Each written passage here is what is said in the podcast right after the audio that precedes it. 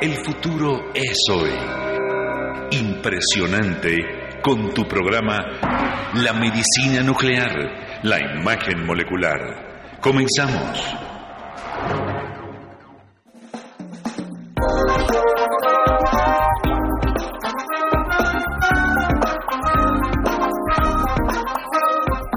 Amigos, muy buenas noches. Qué gusto saludarles en este su programa La Medicina Diaria y la Imagen Molecular.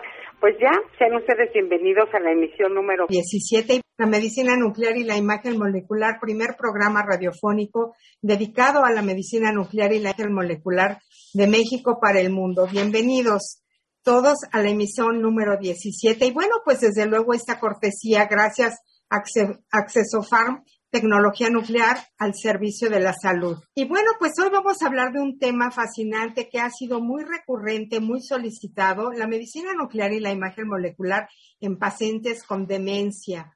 Súper interesante este tema. Y bueno, pues para ellos ya saben, como cada martes nos acompaña nuestro experto titular en este programa, el doctor Iván Díaz Meneses. Doctor, bienvenido, buenas noches. Hola Lupita, ¿qué tal? ¿Qué tal? Buenas noches. Es un gusto estar con nuestros radioescuchas, estar aquí contigo. Todavía tengo un poquito de tos. Este, la emisión pasada me escribieron algunos de los amigos que nos hacen favor de escucharnos. Me decían eso, ¿no? Todavía tengo un poquito de tos. Eh, gracias por preguntar. Estoy muy bien, estoy bien de salud. Eh, a veces cuando da gripa, pues queda un poquito de tos, pero ya, ya cada vez voy mejor, Lupita. Y nuevamente, eh, con todo el gusto, todo el cariño de estar haciendo estos programas con ustedes, para ustedes. Recuerden que estamos grabando en vivo desde la Ciudad de México para todas las regiones que entiendan y hablen en español. Quizá algún día hagamos un programa en inglés, puede ser, pero por lo pronto pues nos da mucho gusto comunicarnos en este bello idioma y pues saludos hasta donde nos estén escuchando. Lupita. Claro que sí, doctor. Son en punto las nueve de la noche con dos minutos desde la Ciudad de México, transmitiendo para todo el mundo. orgullosísimos de tenerlos aquí con, con nosotros. Y bueno, esto es una cortesía de Acceso Farm, tecnología nuclear al servicio de la salud. Y bueno, uno de los objetivos de esta gran emisión es ofrecer información veraz, ágil, práctica, informativa que nos permita vincularnos, asociarnos como pacientes y especialistas. Gracias Acceso Farm, tecnología nuclear al servicio de la salud. Agradecemos desde luego a nuestra casa Promesterio, nuestra querida productora Celia González. Rapidísimo las redes del doctor Facebook, Medicina Nuclear, Twitter, Medicina Nuclear. Y eh, vamos rápido con el Twitter del doctor Iván Díaz Meneses, eh, LinkedIn Iván Díaz Meneses, su página web www www.medicinanuclearmx.com. Todas las preguntas que requieran, por favor, al 5516-40164. Y bueno, nos vamos con la primera efeméride del día de hoy. La medicina nuclear empezó a emerger como disciplina media en la segunda mitad de la década de los años 40 del siglo pasado en Estados Unidos de América. Muy interesante esta efeméride y vamos a ir teniendo eh, cada semana algo nuevo porque es muy interesante esta materia y como bien lo decía el doctor Iván Díaz Meneses, poco se conoce. Y bueno, les recordamos nuestro tema del día de hoy, la medicina nuclear y la imagen molecular en pacientes con demencia.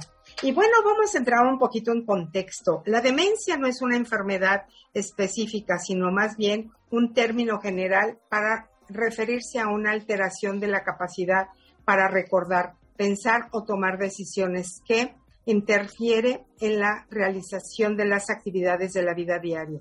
La enfermedad de Alzheimer es el tipo más común de demencia, si bien la demencia principalmente adultos mayores no forma parte del envejecimiento normal.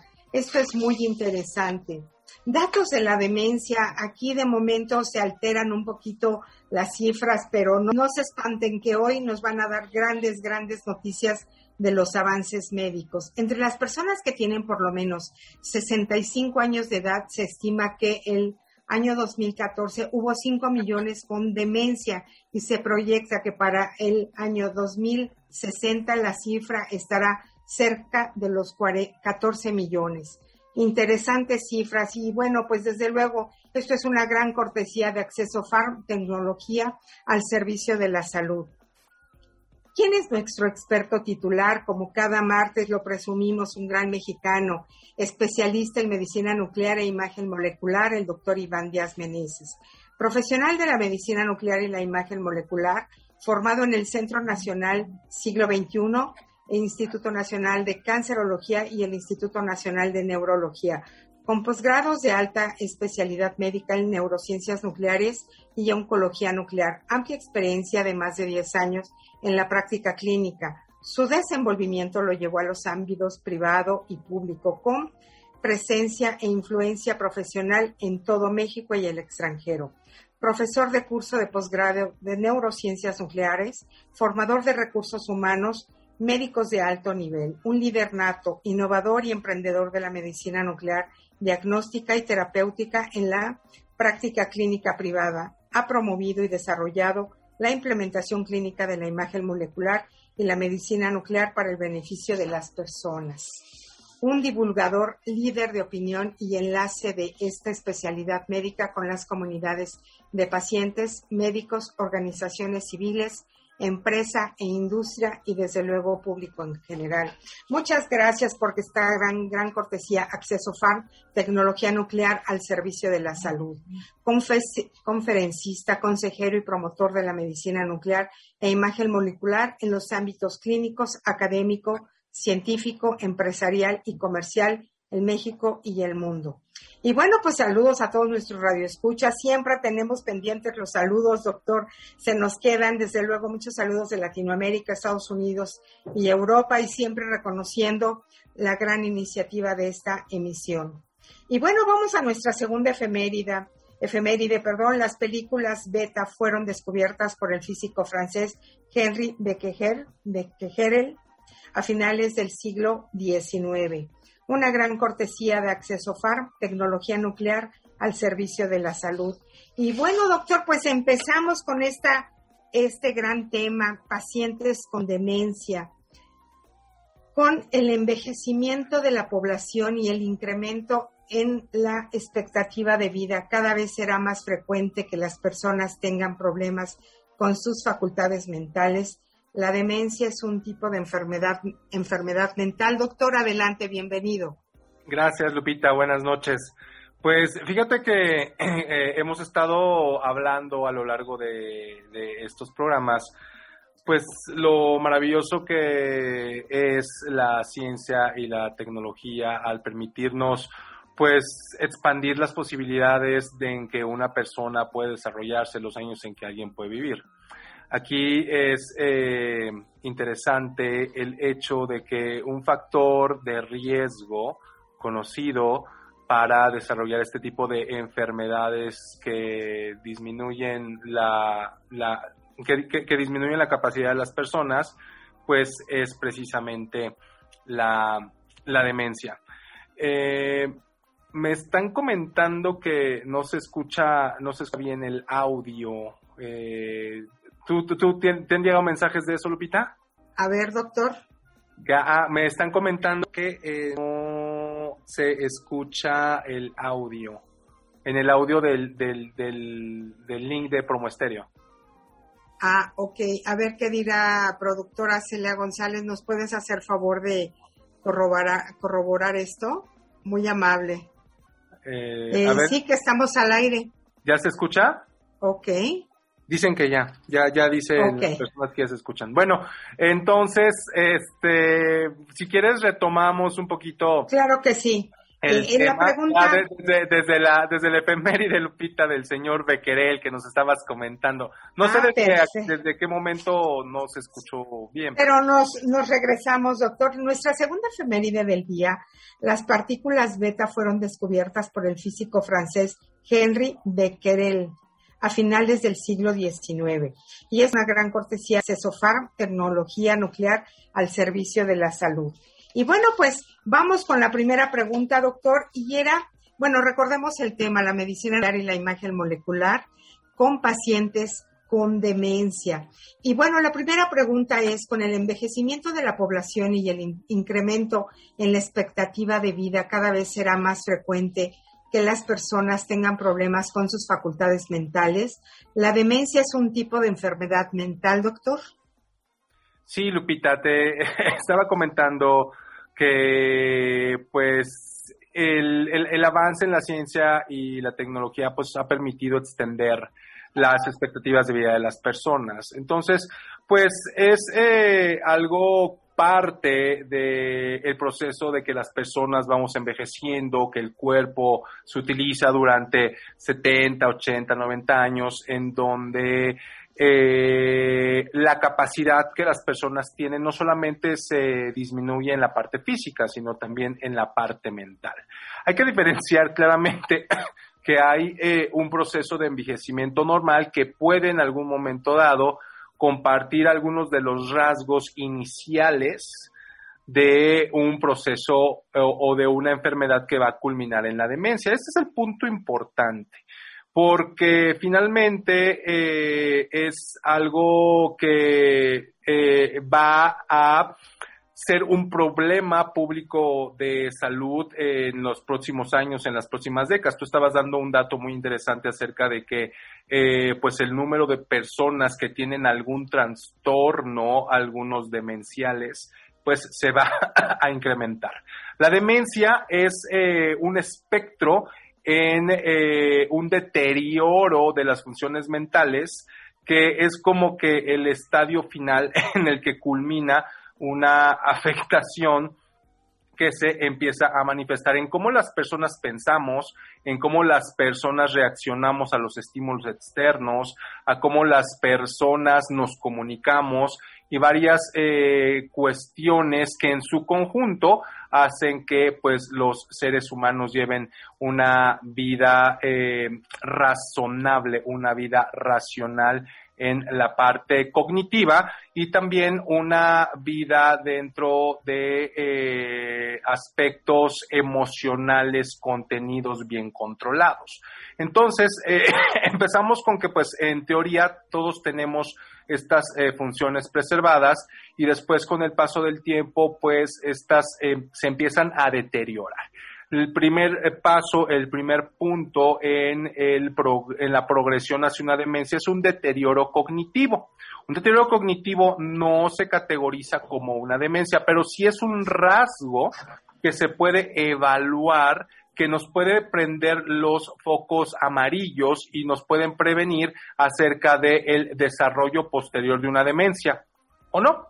O ser simplemente un evento aislado que no va a progresar hacia una demencia. Hacer esta diferenciación pareciera fácil, pero no lo es, porque muchos de estos rasgos cognitivos, vamos a poner el ejemplo más claro, más eh, sonado, que es el que generalmente se presenta más en el ámbito público de la vida diaria de las personas, los olvidos, los olvidos frecuentes. Un olvido, pues sí, se puede categorizar como un deterioro cognitivo, eh, dependiendo de la severidad, dependiendo de la frecuencia, dependiendo del tipo de olvidos.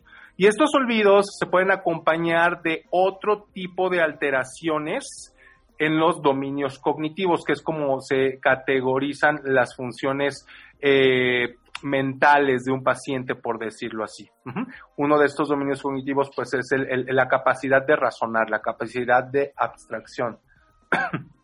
Me comentan que, otra vez no se oye. Sí, pero ya, ya estamos nuevamente al aire. Ya me confirmaron que sí. ¿Ya se oye? Este, sí, eh, de hecho Chelly anda por ahí. Este, me confirmaron que ya se volvió a escuchar. Reiniciaron, sí. Ajá. Ok, bueno, seguimos grabando, no se preocupen. Estamos completamente en vivo, pero este webcam va a estar completo. Así es de que si gusta, continuamos, doctor. Ok, continuamos. Entonces, eh, te decía que hay deterioros eh, en diferentes dominios cognitivos. Pusimos como ejemplo el de la memoria, que es como que la viñeta cotidiana común. Una persona que ya tiene una, una edad 60 años, eh, empieza a tener olvidos frecuentes. Y eso hace que las personas pues tengan eh, una angustia acerca de si esos eh, olvidos no puede ser el principio de algo más complicado, de algo más difícil de sobrellevar en la vida o simplemente sea parte de un deterioro cognitivo que va a quedarse sin progresar y pues es parte de eh, el envejecimiento o por otro lado si es parte de un proceso de estrés, ¿no? Que una persona tenga que hacer muchas cosas al mismo tiempo y eso haga que de repente se le olviden cosas. Entonces, eso es importante eh, tenerlo en consideración porque eh, ese, es, ese, es en el punto en el cual eh, nosotros podemos partir para tratar de hacer diagnósticos tempranos y precisos. Bueno, entonces les estaba diciendo que conforme va avanzando el, el, proceso de deterioro cognitivo, un deterioro cognitivo no es una demencia. Incluso clínicamente se llama deterioro cognitivo leve, es decir, hay un deterioro en los dominios cognitivos, ya pusimos el ejemplo de la memoria, pero puede ser en un ejemplo de la capacidad de eh, un pensamiento abstracto o puede ser en la capacidad del lenguaje o puede ser en la capacidad de eh, la vista, en la capacidad de los ojos o en cómo una persona maneja las emociones, cómo maneja eh, cuestiones afectivas en, en, cierto punto, ¿no? Entonces, conforme esto va avanzando y si nosotros nos ponemos en un doble camino en donde uno nos lleva la demencia y el otro nos lleva hacia un proceso de envejecimiento normal o alguna otra patología tratable y que es hasta cierto punto tratable y curable con, con medicamentos, eh, es, es, importante que, nosotros podamos hacer esta diferenciación. Entonces, cuando ya se rebasa esta barrera, tenemos estas tres, eh, estas, estas tres viñetas clínicas y nos vamos a centrar en demencia. La demencia es cuando cualquiera de estos dominios cognitivos que puede iniciar uno de estos, de estos dominios o con el paso del tiempo acompañarse de un segundo dominio cognitivo que se afecta o un tercer dominio cognitivo que se afecta, ya son lo suficientemente ceros como para afectar las actividades de la vida diaria de las personas. En tanto estos deterioros cognitivos no afecten las actividades de la vida diaria de las personas, no se categoriza como demencia. Es en el momento en que eh, estos deterioros afectan las cosas que la persona puede hacer con independencia cuando entramos en una categoría clínica de demencia. Y esta puede ser leve, moderada o severa.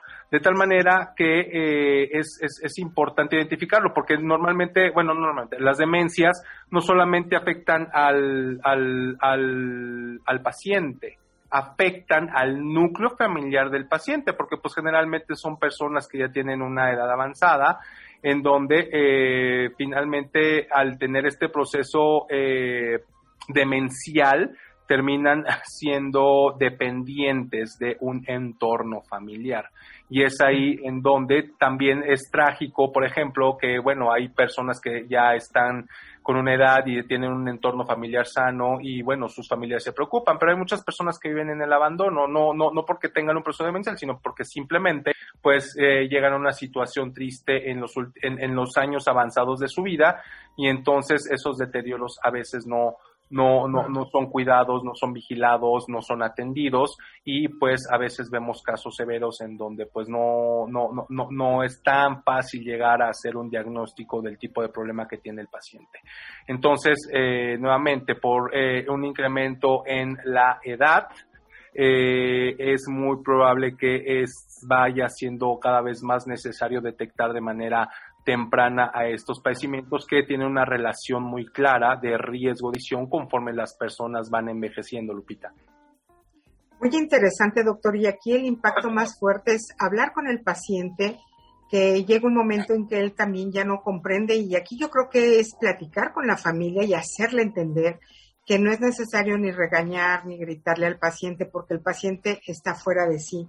Aquí otra pregunta importante, doctor, sin duda es un, padecimiento totalmente devastador. ¿Hay cura para la demencia? Pues eh, hasta el momento no, Lupita. O sea, es lo que hemos estado comentando en otras enfermedades neurodegenerativas. O sea, para muchas de las enfermedades neurodegenerativas, es decir, donde la neurona se pierde o la neurona se muere, pues eh, al día de hoy no hay una cura.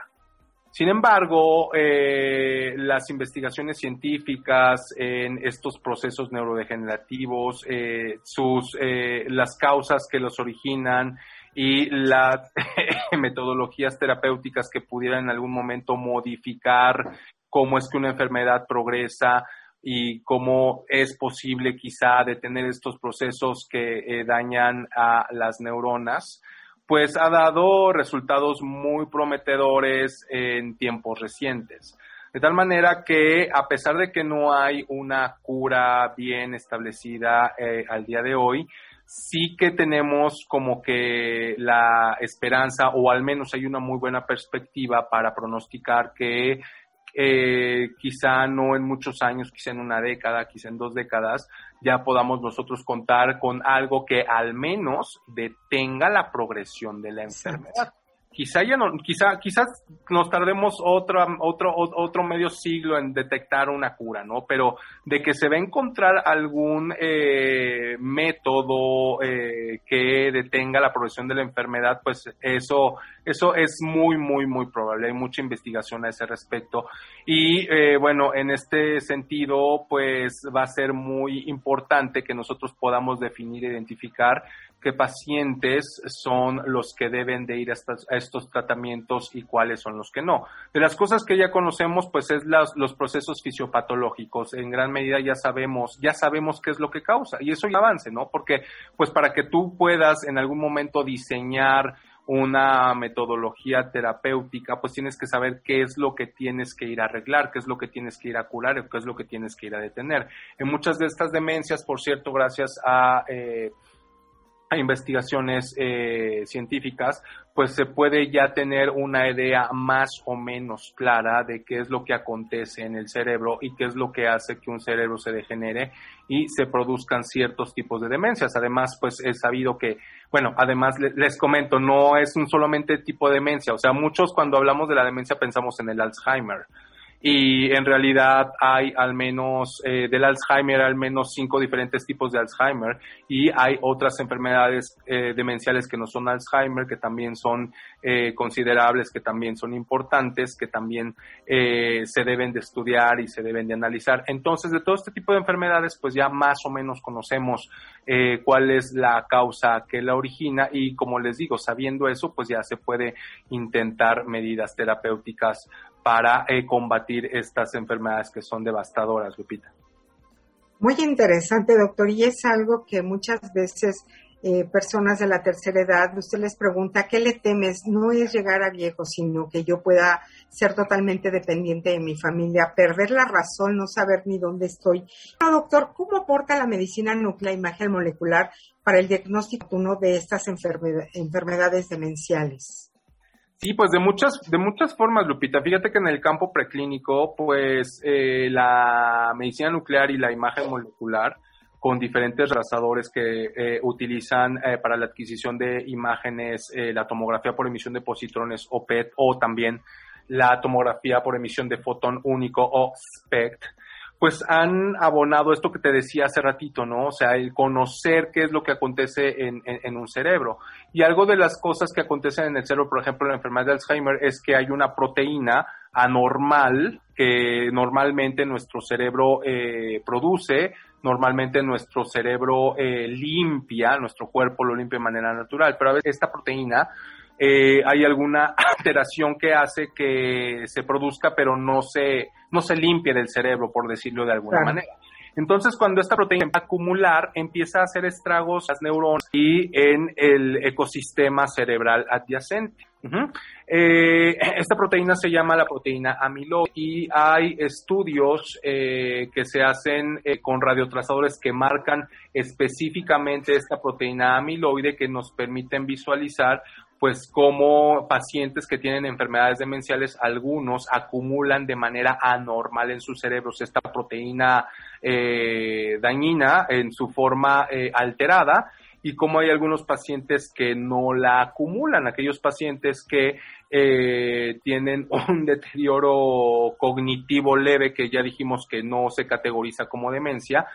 Con la imagen de amiloide nosotros podemos diferenciar quién va de cierta manera a progresar a una enfermedad de Alzheimer y quién a progresar es poco probable que no sea una enfermedad de Alzheimer, de tal manera que nos permite categorizar dos tipos de pacientes que se presentan clínicamente de una manera muy similar, es decir, con un deterioro cognitivo. Eso es bastante importante.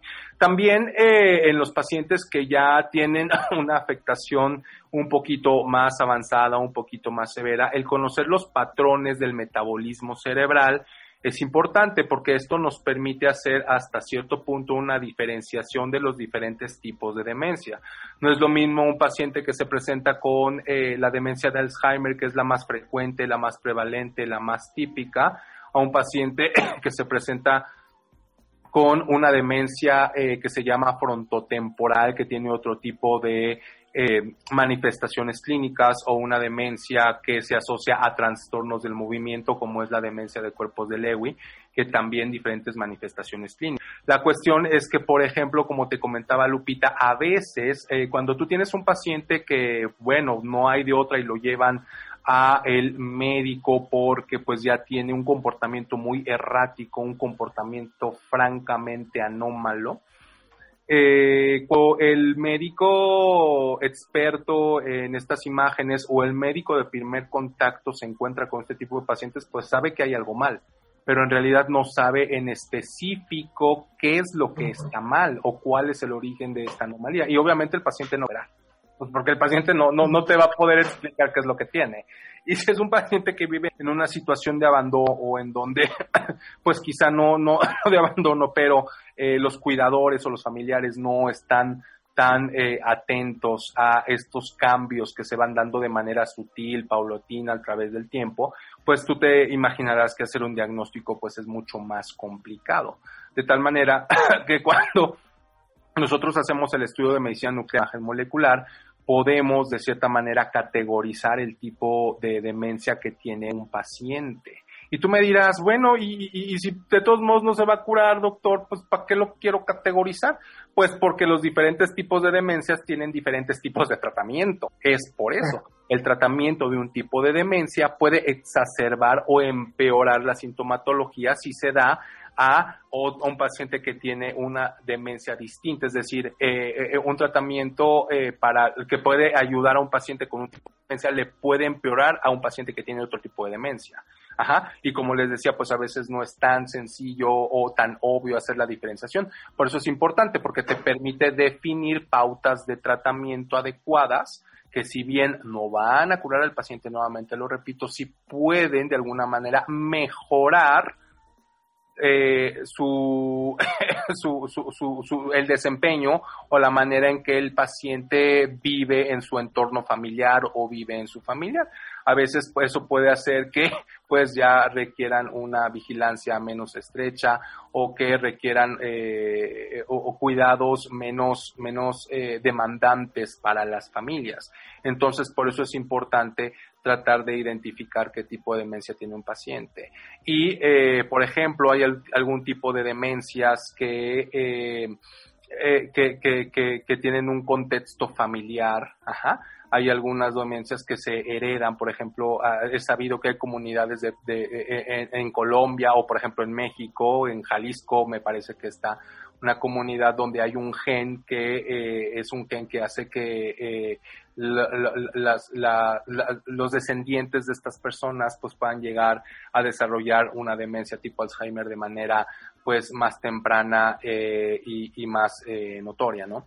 Entonces es, es, importante saber que una de las grandes ventajas de los estudios de medicina nuclear e imagen molecular es que te pueden identificar una anomalía, como te dije, en sintomatología leve. Un olvido, que se me olvidan las llaves, por decirlo así, o que se me olvidan muy seguido todo eso. Cuando tú le haces una imagen morfológica, es poco probable que la imagen morfológica, por ejemplo, tomografía o resonancia magnética, te den una pauta de qué es lo que está pasando en el cerebro, o sea, que te ayuden a explicar o que te ayuden a separar, como sí lo hace la medicina nuclear y la imagen molecular, qué paciente es más probable que progrese a una demencia y qué paciente no.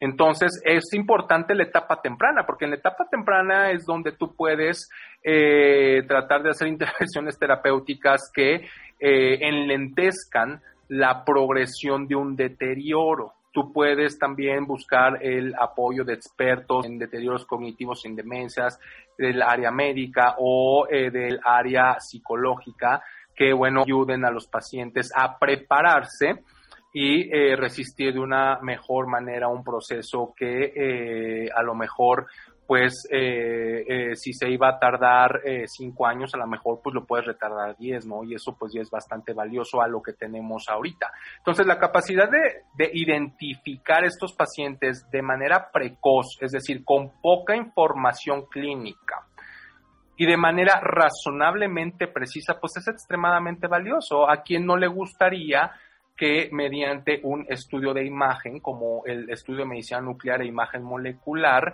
a quien no le gustaría saber si está en ese riesgo y en ese sentido, pues tratar de, de poner eh, eh, de su parte, ¿no? Para tratar de llevar de una manera más sencilla este tipo de enfermedades. Pues yo creo que a todos, ¿no? Y a quien no le gustaría tener el, el, el, una eh, certeza razonable de que quizá esos deterioros cognitivos no vayan a terminar en una enfermedad de Alzheimer o una demencia frontotemporal o, otro, o algún otro tipo de demencia. Eso es algo que la gente también quiere saber. A veces nosotros subestimamos la angustia que puede eh, provocar la perspectiva de una enfermedad potencialmente fatal en las personas. Hasta que no nos toca vivirlos en carne propia entendemos eso.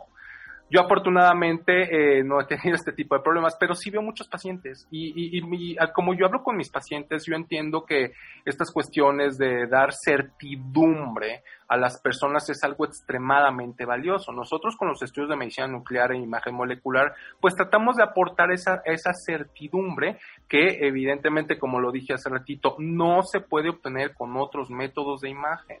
Ajá. Hay métodos de imagen que dicen, bueno, es que, eh, o, hay, o hay este, algunos hallazgos en imagenología de resonancia magnética que sí, o sea, te permiten hacer un diagnóstico, pero yo en una etapa tardía, en donde pues ya realmente estás en las últimas etapas, ya nada más estás eh, viendo, eh, pues tratando con el mejor soporte médico a los pacientes. Lo que la medicina nuclear e imagen molecular ofrece es un diagnóstico temprano cuando todavía puedes hacer muchas cosas por el paciente.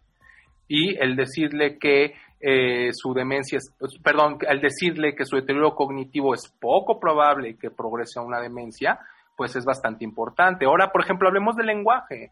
Hay eh, alteraciones del lenguaje que pueden ser eh, afectadas, sí, por algunos tipos de demencia, la fase primaria progresiva, que es un tipo de demencia frontotemporal, pero no es la única causa. Entonces, el, el, el hecho de que nosotros podamos evidenciar este tipo de alteraciones eh, mediante todo el algoritmo diagnóstico de las imágenes que se hacen de eh, resonancia magnética y de medicina nuclear e imagen molecular, pues es importante porque algunas veces estas alteraciones son tratables. Entonces, cuando eh, no se encuentra una anomalía franca, morfológica, como un tumor, como, una, como un, eh, un problema vascular cerebral, es que estos estudios de medicina nuclear cobran una relevancia mucho más importante, Lupita. Perdón. Súper interesante, doctor. Y hay muchísimas preguntas que yo le voy a mencionar, dos de las más recurrentes. Eh, hoy, en, eh, hoy en día se, es mucho más recurrente esta demencia en gente, personas, hombres o mujeres menor de 50 y esta parte de que sea hereditario, cómo pueden saberlo? ¿Hay algún estudio en específico? ¿Con quién deben acudir? porque hay familias completas que han existido de cinco a siete casos en diversas generaciones. Entonces, bueno, le vamos a, hacer llegar al doctor todas las preguntas porque se me hace muy interesante que él nos pueda hacer el enorme favor de irlas contestando y rápido nos pasamos. Y pues desde luego este es un gran programa hablando de la demencia y gracias a la cortesía de Acceso FAR tecnología nuclear al servicio de la salud. Y bueno, doctor, eh, la disponibilidad de yodo radioactivo encapsulado. Platíquenos de eso. Y esto es muy importante, ya que estás, eh, que tocaste el tema de la efeméride, pues la medicina nuclear nació con tratamientos de yodo radioactivo, básicamente. O sea, primero empezamos dando tratamientos antes que hacernos eh, pasar a la parte de diagnóstico.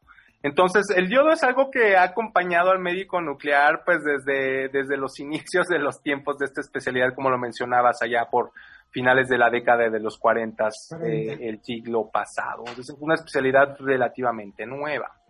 Bueno, eh, y otra cosa que también vincula a esto de, del yodo, pues es que precisamente la radiación que tiene el efecto terapéutico del yodo radiactivo es ese tipo de radiación que el señor Henry Becquerel a finales del siglo XIX descubrió, es decir, las radiaciones beta. Entonces, eh, el yodo pues se utiliza para diferentes eh, tratamientos como el, cáncer de tiroides o tratamientos en donde la tiroides está funcionando de manera incrementada. Es, es, un, es, una herramienta, es un instrumento diagnóstico bastante utilizado. Entonces, el hecho de eh, manejar estas sustancias de una manera segura, tanto para el paciente como para el personal ocupacionalmente expuesto, o sea, los médicos, eh, los técnicos en medicina nuclear, el personal de enfermería entrenado en medicina nuclear es bastante importante. El yodo radiactivo encapsulado es una manera de hacer mucho más segura la manipulación del, del yodo radiactivo en estos contextos clínicos, pues porque evita eh, una contaminación radiactiva, es decir, que se, que, se derrame, que se caiga, que salpique en la ropa del paciente o en el piso o en alguna área eh, donde pues va a estar el paciente y eso es bastante importante. No hemos hablado mucho de la seguridad radiológica, pero por ejemplo a los médicos nucleares nos regulan las entes nacionales que velan porque no haya algún tipo de desastre eh, nuclear, ¿no? Como los que ya hemos eh, escuchado en, en, otras ocasiones. Entonces, esto hace que pues la seguridad para el paciente y para el médico pues incremente más, ¿no? O sea, nosotros hacemos las cosas con cuidado, pero a veces la manipulación de los pacientes es complicado porque hay pacientes que a veces tienen comorbilidades en donde a lo mejor no ven bien, a lo mejor tienen problemas con eh, eh temblor o disminución de la fuerza de la mano y esto hace que el tener un yodo encapsulado pues sea de una manipulación eh, más sencilla donde se disminuye un riesgo de contaminación radiactiva y eso es extremadamente importante.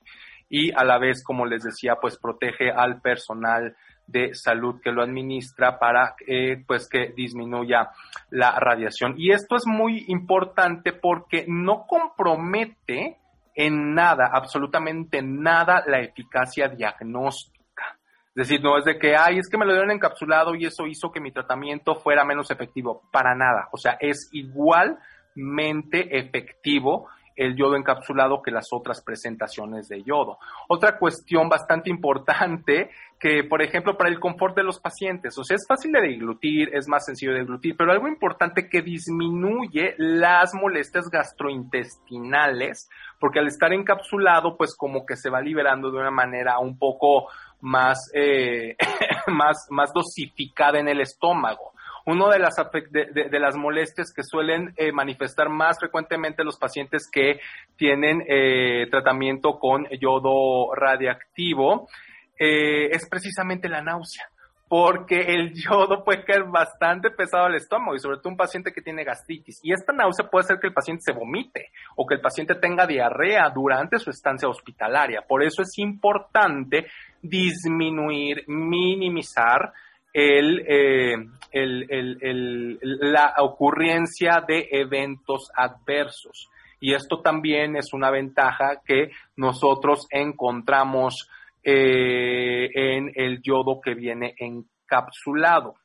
Y finalmente, pues no le representa al paciente un incremento en el costo de su tratamiento. Eso pues es bastante importante, ¿no? Entonces, eh, es algo interesante que, bueno, la, ah, la noticia, la noticia es que pues ya hay disponibilidad de yodo reactivo encapsulado en México, ¿no? Eh, no es eh, algo que eh, sea eh, extraño, es algo que ya eh, se puede utilizar ustedes como, como pacientes, porque sabemos que hay muchos radioescuchas y también sabemos que hay médicos nucleares aquí, pues que sepan que ustedes pues ya tendrían la oportunidad de elegir entre si quieren que su yodo sea administrado en una cápsula o que sea administrado de otras maneras. Eh, ya les comenté, ¿no? Pues cuál sería eh, algunas de las ventajas de la administración del yodo encapsulado y pues finalmente ya cuando ustedes pues lleguen a recibir sus tratamientos pues pueden saber que pueden optar por escoger pues cómo será administrado el yodo. Eh, obviamente que esto también pues, está sujeto a las recomendaciones de los, eh, de los médicos nucleares que somos los expertos en estos tratamientos, pero eh, pues sí, ya hay yodo radioactivo en cápsulas en nuestro país para uso clínico y es una muy buena noticia. Otra noticia importante pues es que les había comentado la semana pasada acerca de los emprendimientos en medicina nuclear. Esto es importante porque pues finalmente eh, para que la medicina nuclear llegue a más personas, sea más accesible y esté más disponible, pues el médico nuclear tiene que eh, pues poner también de su parte para eh, facilitar junto con aliados, junto con actores importantes de, eh, eh, la, del ámbito de la medicina nuclear y, e imagen molecular nacional e internacional, pues que se construyan la, infraestructura, que se construyan las comunicaciones, que se construyan eh, las divulgaciones para que pues más personas puedan beneficiarse de la medicina nuclear y la imagen molecular. Entonces, en ese sentido, como les comentaba, pues hay procesos muy interesantes de emprendimiento en medicina nuclear que eh, eh, eh, me da mucho gusto anunciarles porque finalmente es, es algo que va a beneficiar bastante al ámbito de la medicina nuclear mexicana. Ya les estaré dando yo más información a este respecto. Y ya como una última noticia, pues me da mucho gusto anunciarles que pues he sido nominado para un puesto en una vocalía en el Consejo Mexicano de Médicos Nucleares aquí en México. ¿Qué es un consejo eh, de una especialidad médica? Pues un consejo de una especialidad médica es el que vela porque los practicantes de una especialidad en específico pues tengan la actualización y las competencias necesarias pues para hacer su trabajo en eh, buenos eh, términos de práctica médica. Entonces el hecho de eh, tener la oportunidad de colaborar y contribuir a la excelencia de la medicina nuclear mexicana es algo que quiero compartir con ustedes y que me llena mucho de orgullo, Lupita. Pues sí, es una gran, gran noticia, doctor, y como siempre lo he dicho, yo creo que nuestros médicos mexicanos están a la altura de cualquier parte del mundo y desde luego este espacio radiofónico lo felicita ampliamente. Y bueno, pues gracias también a Accesofar, tecnología nuclear al servicio de la salud. Gracias por compartir todo esto con nosotros. Y bueno, doctor, nos vamos rápidamente a la siguiente pregunta. En México, ¿qué radiotrazadores están disponibles para su uso en pacientes. ¿Quién puede solicitar estos estudios? ¿Pueden usarse como métodos de chequeo en algunas personas? Sí, Lupita, esto es, esto es importante. Eh, es, fíjate que esta pregunta pues tiene una tiene una respuesta que puede ir en, varias en varias vertientes, ¿no? Empecemos por qué radiotrastadores están disponibles. Como les dije, eh, los protocolos diagnósticos para tratar de eh, identificar anomalías en, la, en el metabolismo o en la perfusión cerebral, eh, pues están disponibles en, prácticamente en todo el país. El punto es qué estudio debería yo de hacerle a mi paciente o qué estudio debería solicitarle a mi paciente de medicina nuclear. Debo, de hacer, debo yo de hacerle un PET a fuerzas porque solamente el PET sirve para esto o debo yo de hacerle un SPECT. Entonces, eh, aquí es algo muy importante eh, el, decirles que para nosotros ver patrones metabólicos o patrones de perfusión cerebral que nos permitan a nosotros identificar, clasificar qué tipo de demencia tiene un paciente, pues eh, nosotros podemos optar eh, en sitios en donde no tengan tecnología eh, PET por un radiotrazador que se llama SD o que se llama HM-PAO. Aquí pues es lo que, lo que les, aquí les estoy comentando, ¿no? Que es qué es lo que vemos y esto ojalá eh, pues los doctores tomen nota o quizá los pacientes, ¿no? Cuando se hace con SD o con HMPAO estamos hablando de perfusión cerebral y nosotros podemos utilizar para identificar estos eh, diferentes tipos de demencia pues porque el patrón metabólico y eh, viene bastante acoplado con el patrón cerebral. Y estos dos patrones, el metabólico y el cerebral, ya sea por SPECT o PET, pues es un reflejo de si las neuronas están, están sobreviviendo o no. Recuerden que hablamos de un proceso de neurodegeneración. La neurodegeneración se mueren neuronas. Si se mueren las neuronas, pues no van a tener un consumo de su sustrato energético, es decir, el metabolismo cerebral.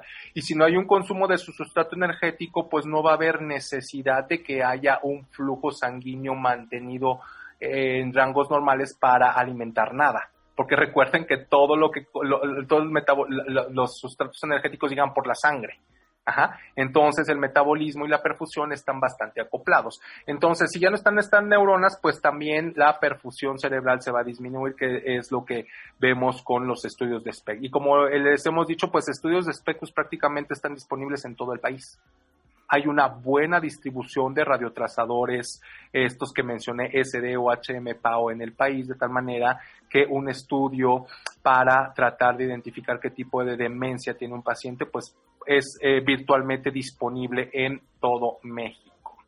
Y bueno, cuando nosotros estamos hablando de PET ya como que ah, entramos a una cuestión un poquito más, más amplia, un poquito más diversa, en donde encontramos, sí, claro, los estudios de eh, metabolismo cerebral, el PET con FDG, en donde, bueno, Aquí pues ya hablamos que no en todos los eh, sitios, no en todas las ciudades de México hay tecnología PET para hacer estos estudios. Eh, como se hace con la molécula FDG, pues prácticamente en cualquier sitio donde haya un PET puedes hacer un estudio de metabolismo cerebral para tratar de identificar una demencia o para tratar de identificar deterioro cognitivo eh, versus, bueno, un deterioro cognitivo que va a progresar a demencia contra uno que se puede considerar como parte del envejecimiento normal. Eso es bastante importante, el tratar de identificar cuando un deterioro cognitivo es parte del envejecimiento y cuando no lo es. Eso en cierta medida se puede hacer con un estudio de PET con FG de glucosa. La vez pasada estábamos hablando eh, de algo muy interesante que era la imagen amiloide, que es la proteína que les expliqué hace ratito. La imagen amiloide por el momento tengo entendido que solamente va a estar disponible en Ciudad de México. Tengo entendido que también ya está disponible en Monterrey, incluso en Monterrey estuvo disponible antes que en Ciudad de México. Entonces eso es algo interesante.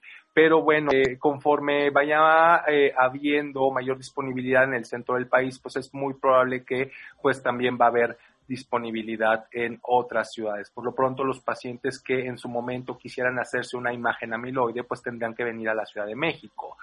Lo que se recomienda es que se hagan los dos estudios, la imagen amiloide y la imagen de FDG, en, eh, en, en, en, protocolos que nosotros llamamos duales, porque nos permiten obtener más información y obviamente al tener más información, pues nos permite tener una, un diagnóstico imagenológico mucho más preciso, mucho más puntual acerca del el estado eh, esos estudios eh, de, los, de la sintomatología, los signos y síntomas que un paciente manifiesta y poder dar diagnósticos, como les dije, más precisos y más precoces. Esa es la gran promesa de la imagen molecular, diagnósticos más precisos, diagnósticos más tempranos. Entonces, esos son los radiotrazadores que ahorita de uso clínico nosotros podemos utilizar en estudios de medicina nuclear e imagen molecular. Y como siempre, amigos, la recomendación, estos estudios son sofisticados, estos estudios son complejos, estos estudios no los interpreta bien cualquier médico que tiene la capacidad o que tiene eh, eh, eh, el poder ver una imagen. Recuerden, estos estudios siempre deben ir acompañados por médicos nucleares altamente especialistas y expertos en este tipo de imágenes. Y esos médicos se forman únicamente en el Instituto Nacional de Neurología de México, al menos en México. Entonces, eso es muy importante porque finalmente uno pensaría que los estudios solitos se interpretan y ya, pero no, es súper importante el, el trabajo humano de alguien que sabe lo que está haciendo, que sabe lo que está viendo y que sabe comunicarlo de una manera clara y precisa a su médico y a su paciente. Entonces, por eso es eh, bastante importante que siempre interroguen quién es la persona que interpreta sus estudios de medicina nuclear e imagen molecular altamente sofisticados, ¿no? Y en cuanto a quién, quién puede solicitar estos estudios, pues generalmente eh, eh, lo que se recomienda es que cuando tengan este tipo de problemas, al menos eh, vayan a, un médico de primer contacto. Este médico de primer contacto, pues puede ser un neurólogo, puede ser un geriatra. Los geriatras ven mucho este tipo de pacientes. Puede ser un médico internista. Y estos médicos, pues, eh, en un momento dado, pues pueden optar por referir al paciente a una consulta pues más especializada, ¿no? O a un experto en conducta, cognición y demencias, que sí los hay en México. O sea, hay, hay personas que se dedican, son demenciólogos, se dedican exclusivamente a ver las demencias. Muchos de, muchos, muchos de ellos, pues, eh, tienen comunicación para la realización de los estudios de medicina nuclear e imagen molecular. Entonces, eh, se puede, después de una evaluación clínica, pues eh, en donde pues se hacen todas las baterías psicológicas, todos los estudios de imagen previos como resonancia magnética, tomografía, quizá algún ultrasonido que se tengan que hacer o descartar alguna otra causa de sintomatología del paciente. Cuando todavía hay brechas, dudas para establecer un diagnóstico, pues seguramente su médico eh, eh, al que usted contacte, pues le puede solicitar un estudio de medicina nuclear o de imagen molecular. Precisamente la divulgación de este tipo de contenidos es que pues los médicos estén enterados de esto y ustedes como pacientes pues sepan que hay eh, métodos sofisticados de diagnóstico de imagen que pues les pueden ayudar a su salud. Pero finalmente estas son decisiones que se deben de dejar en las manos de los médicos y los médicos especialistas el momento más adecuado de solicitar este tipo de estudios para pues finalmente llegar a, un diagnóstico lo más preciso posible. Y en cuanto al chequeo, pues, eh, pues depende, ¿no? depende. Eh, de eh, la sintomatología, depende del contexto clínico. Como les decía, es muy importante, por ejemplo, conocer los antecedentes genéticos, la posibilidad de que un paciente pueda tener este tipo de enfermedades, pues sí nos permite agarrar eh, diagnósticos de manera muy temprana. Yo creo que al momento de hoy, algo así como un chequeo, pues no estaría indicado de una manera precisa. Yo creo que, pero yo creo que con el paso del tiempo, cuando ya descubramos al menos cómo detener la enfermedad, cuando ya eh, se tenga eh, más evidencia acerca de cuál es la mejor combinación o el mejor momento de hacer este estudio, muy probablemente que eh, ya empezaremos a ver un contexto de pacientes que se hacen este tipo de estudios con un riesgo razonable de tener una enfermedad. Nuevamente, estos estudios no son baratos, son estudios de alto costo que pues por eso mismo no se pueden usar como screening. Se tiene que seleccionar muy bien qué paciente es al que se le va a hacer en este estudio porque el estudio tiene que proporcionar información relevante, si no, pues no tendría caso hacerlo. Entonces, pues eso es este con respecto a estas preguntas, Lupita. Claro, doctor, pues muy interesante. Bueno, sobra decir que como cada, cada semana muchísimas felicitaciones y nos escriben varios médicos geriatras que dicen, bueno, a final de cuentas esto es un grupo de médicos en un equipo multidisciplinario que no nada más se involucra el internista o el geriatra. Aquí tienen que ver inclusive los médicos nucleares especialistas como ustedes porque es, entra la valoración de todos estos estudios y el diagnóstico preciso. Hay mucha incertidumbre de la demencia hereditaria, que ya le haré llegar las, las preguntas mucho más concretas. Y bueno, pues prácticamente, doctor, estamos en el final. Yo agradezco infinitamente, desde luego, al, al doctor Iván Díaz Meneses, nuestro especialista titular experto titular médico nuclear de este espacio radiofónico. Y muchísimas gracias, Acceso Farm, Tecnología Nuclear al Servicio de la Salud. Muchas gracias, Acceso Farm, por toda tu cortesía, por todo tu apoyo, como siempre. Y bueno, Acceso Farm, Tecnología Nuclear al Servicio de la Salud. Se despide Guadalupe Mayorga, doctor. El micrófono es suyo.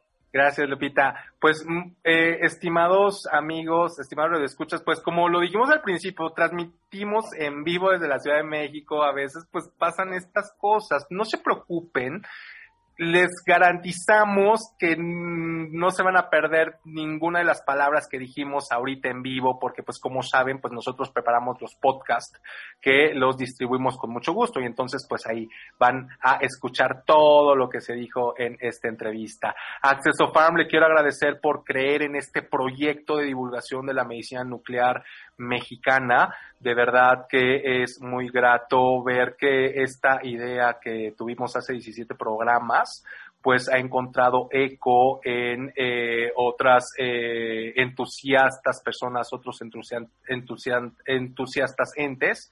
Y bueno, Acceso Farm se, se suma a las eh, personas que han creído en este proyecto y que nos han apoyado. De verdad, muchas gracias. Eh, espero que hayan disfrutado esta emisión, que descansen, que tengan una buena noche de martes y ya nos veremos la próxima semana en este programa que desde luego hacemos con mucho gusto. Recuerden que el colectivo Medicina Nuclear MX promueve la excelencia clínica de la medicina nuclear mexicana. Somos un grupo de médicos nucleares que creemos que la medicina nuclear puede aportar muchos beneficios a la población y queremos brindárselos de la mejor manera. De tal manera que muchas gracias por su atención. Los esperamos la próxima semana en el programa La medicina nuclear y la imagen molecular.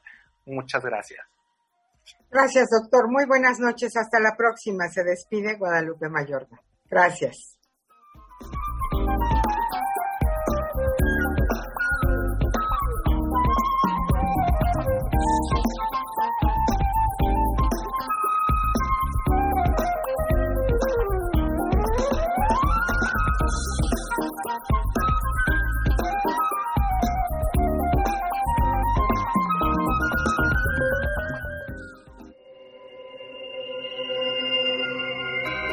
Repasamos la tecnología. Ya estás al día. Este fue su programa La Medicina Nuclear, la imagen molecular. La invitación cordial para la próxima semana. Hasta entonces.